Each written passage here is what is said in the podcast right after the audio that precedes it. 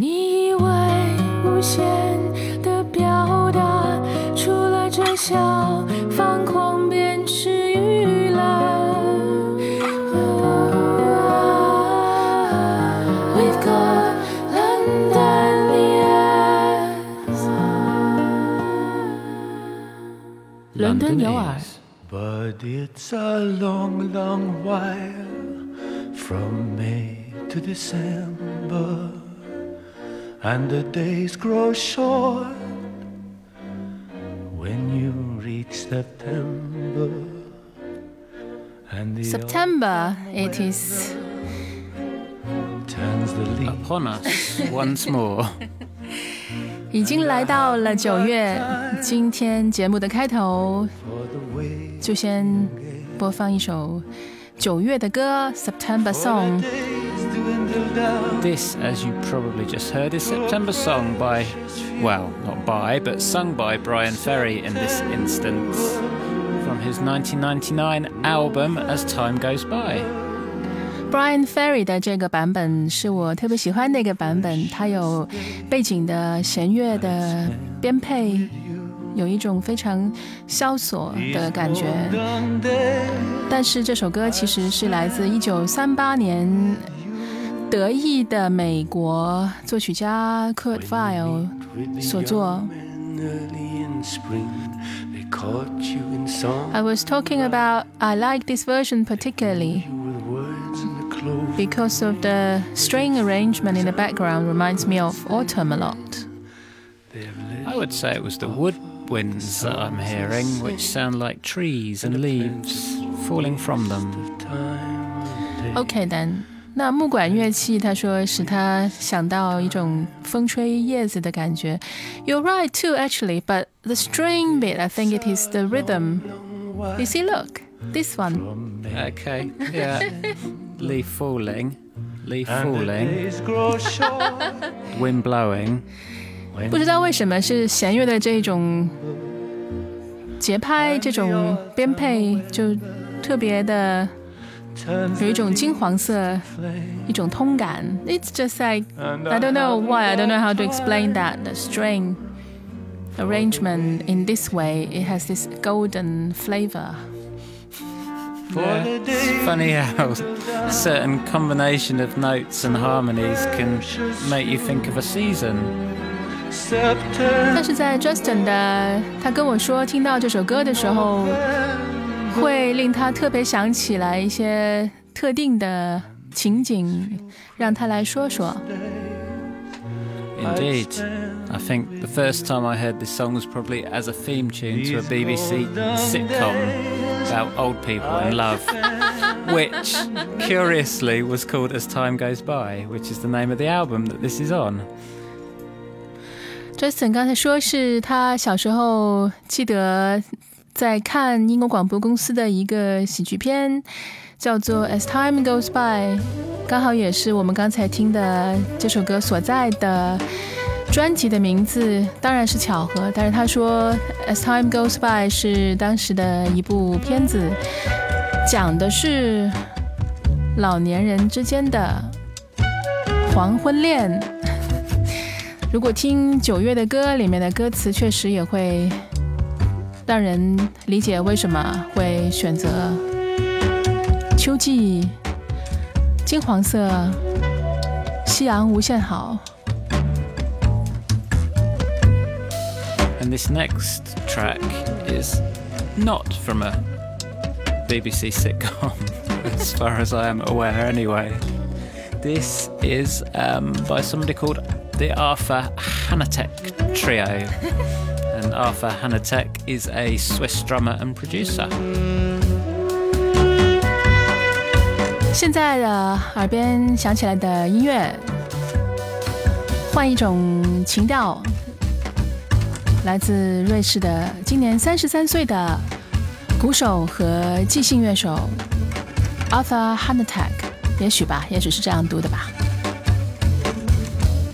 And I quite like this.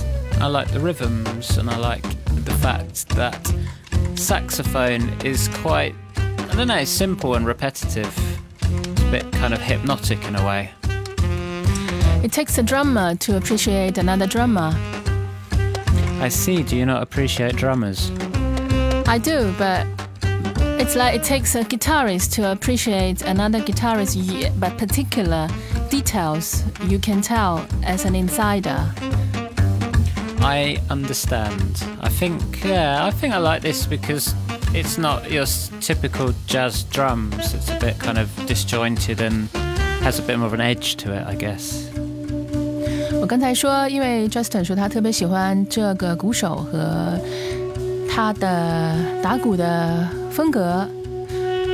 我说，因为也许是 Justin 也他自己也打鼓，他对鼓手的一些特质、 一些细节会特别的留意到。就像我弹吉他的话，我会对吉他手的一些细节自己有特别的偏好。然后 Justin 他喜欢的这个鼓手的打法，虽然他是一位即兴乐手，也会有爵士的鼓法，但是在他喜欢的这个特质，却是因为节拍的一种断裂感，以及萨克斯管在其中的有一种反复，直至有一种催眠的感觉，一种催眠的效果。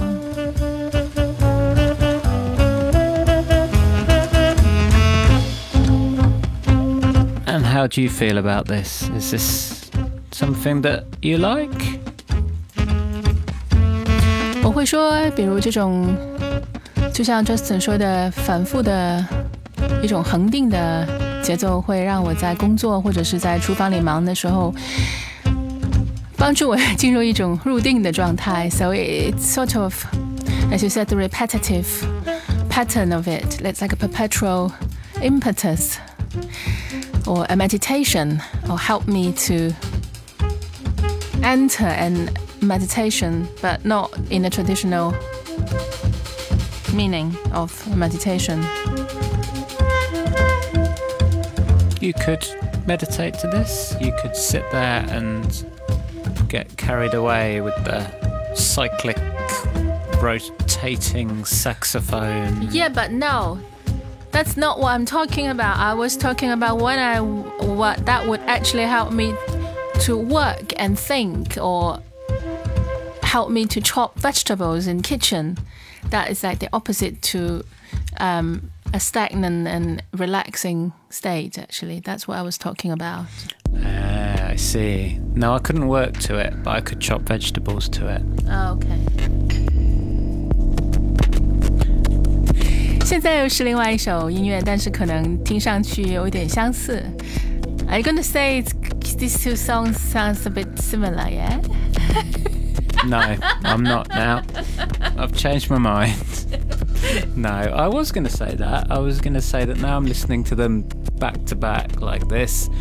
The rhythms and the sort of, I don't know, the sort of slightly disjointed shuffling drums are quite similar, I think.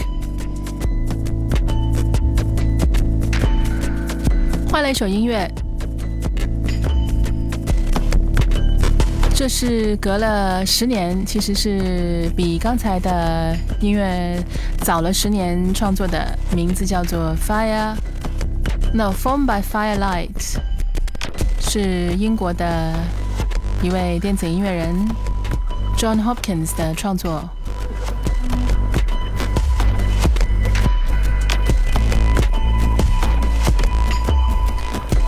So the reason we chose to play this song is because We recently went out to the Royal Albert Hall to the BBC proms and saw him and uh, orchestra play some of his tracks. And this was one of them.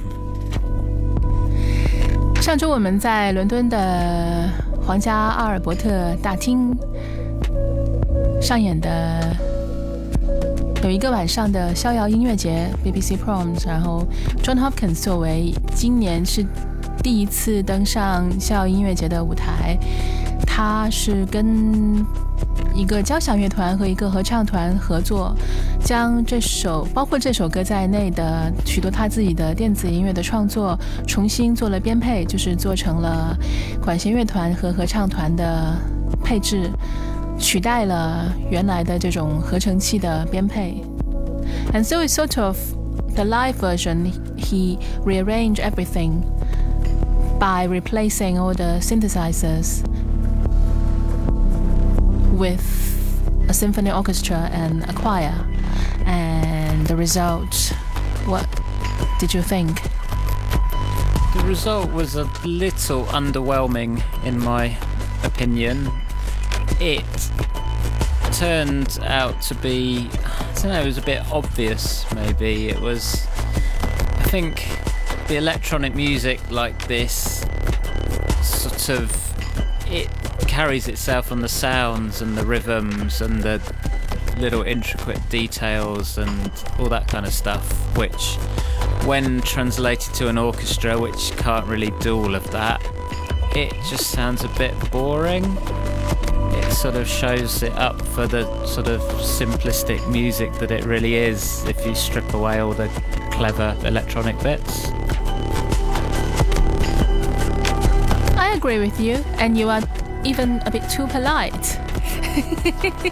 to say to, to put it that way. I think it's well. The fact is, we actually left during the concert was that quite rude? It was very rude, but hey. 我们中途离场，就是这是当时我们有多么不喜欢这个音乐会，因为 it's funny because actually I quite enjoy, for example, this piece of music. 我们其实对 Jon Hopkins 的作品，其实之前会都有一点喜欢，尤其是我自己特别喜欢这一首音乐。So I actually I stay for this piece of music just out of curiosity how he was going to do this, but I was so utterly disappointed. Stormed out in a rage. 确实是，其实我拉着 Justin 离开，我说走吧，走吧，我听不下去了。是这样的，因为我觉得像刚才 Justin 他自己也解释了，但是我的感觉是，因为 合成器它原来是有一种精心的设计，然后每一个音符、每一个节拍，然后有一些隐隐约约过滤掉的声响，已经做了精心的安排。但是当它传译到或者重新编配成一个真的乐器的交响乐团的时候，许多的配置就过滤都全部没有了，然后它就成为一个完全裸露在外的一个音乐的作品。而这个时候，许多的之前让人喜欢的细节都不见了的时候，纯粹大家听的就是音乐性本身和它的作品的结构、它的作曲的技法，或者是呃纯粹的旋律，或者是它的和声。I think I was talking I was talking about when all this electronic sound was stripped off. What was left there was purely music itself, and that was quite naked. And what was left there is for you to listen closely to its harmony, to its structure. To I think mostly it's the harmony, the development of the yeah the harmony, and it just turned out that it is just quite mediocre. 就是挺空洞的。 Yeah, I think, as I said, electronic music is rarely about harmony and it's rarely about melody, it's about sound. And without that interesting sound, not to say that orchestras can't be interesting, but if you're not doing anything particularly interesting with an orchestra, it's just, yeah, basic, boring music. It's interesting though. 呃，我先说一下，因为呃，我觉得对刚才 Justin 说的，其实我也同意，因为他说其实电子音乐既不是着重于旋律，也不是着重于和声，而是声响本身。我觉得这个还真是说的挺对的。然后这种，但是 but but what's interesting is I think your focus or your emphasizing on how the interpretation within symphony orchestra is sort of didn't deliver what electronic music could have delivered, but my emphasis was how poorly structured the music was to begin with. Okay, I see what you mean. I see what you mean. 我刚才说的是，但是在这其中，我跟 Justin 的不一样的地方是，他着重看到的是，是觉得原来的电子音乐里面的精心设计的声响的部分全都没有了，然后变成了一个现场的管弦乐团、交响乐团、合唱团。其实他们的呃技巧很高，其实他们的人声和乐器都非常的纯熟，但是他们无法去重复或者去取代原来的合成器的许多聪明的安排。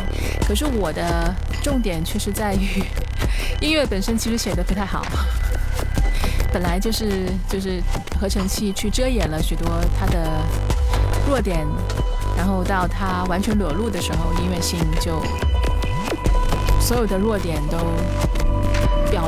So all the weakness that has already been there originally, musically, which is just all there for us to see.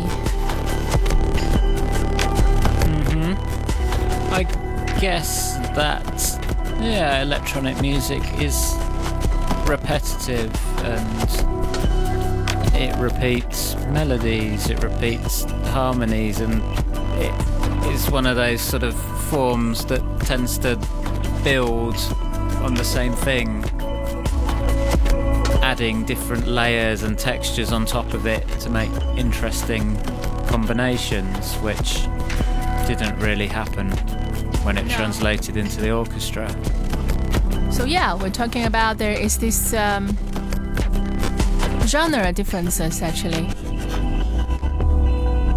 And interesting enough, uh, when I was reading the program, and 挺有意思的是，当晚我在看这个节目单的时候，就校音乐节的节目单上面会提到说，John Hopkins 当年大概是二十多年前在就在皇家阿尔伯特大厅的对面的皇家音乐学院上学，但是当他他当时学的古典音乐，但是当他呃有一次跟乐团一个管弦乐团合作了一部古典作品的钢琴协奏曲以后，是觉得觉得浑身不舒服，然后就觉得可能这是不是他自己要走的路，就中途辍学。辍学以后就去自立门派，然后确实闯出了一条自己的路。So he actually he did create something unique for himself, and it is sort of like welcome him back on his own term, and it is it's like it's like a it's like a story of a suc- success.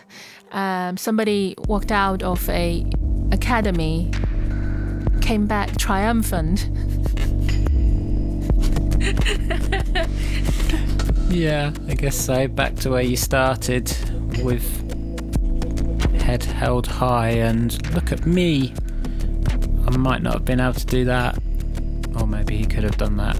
I didn't want to do that, so I went and did my own thing and now I'm back and and disappointing everybody. It's it's a mistake 。我只能说，虽然就是看上去是一个励志故事，但是事实上是有一点。I think it's a mistake. That concert. yes. It yeah. BBC proms trying to be something for everybody. 是这样，是逍遥音乐节这这些年来都是希望能够向大众打开大门，然后可能 Jon Hopkins，I I I think his role is I guess he's one of the people that you can see him as bridging the two worlds. Yep, classically trained musician becomes electronic musician. 是，虽然当晚的音乐会可能它的形式有是一个错误，在在我看来，但它确实也是一个活生生的教材吧，就是一个从学院派走出来的人，成为一个电子音乐人，但是也可以再回到再登堂入室。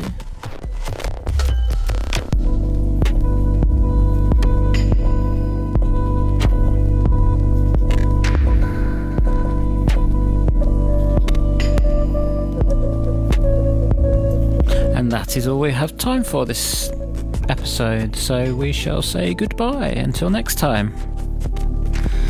我是 Lucy，他是 Justin，我们在伦敦。本期的伦敦有耳又到这里结束，我们说的太多了。It's only the first week of September and we have spoken a lot already. 但是下周或者是再过两周，我们也会带来一期特别的节目。We will have a special program the next time we see each other. So that's something for you to look forward to. 大家秋天快乐！我们两周后见。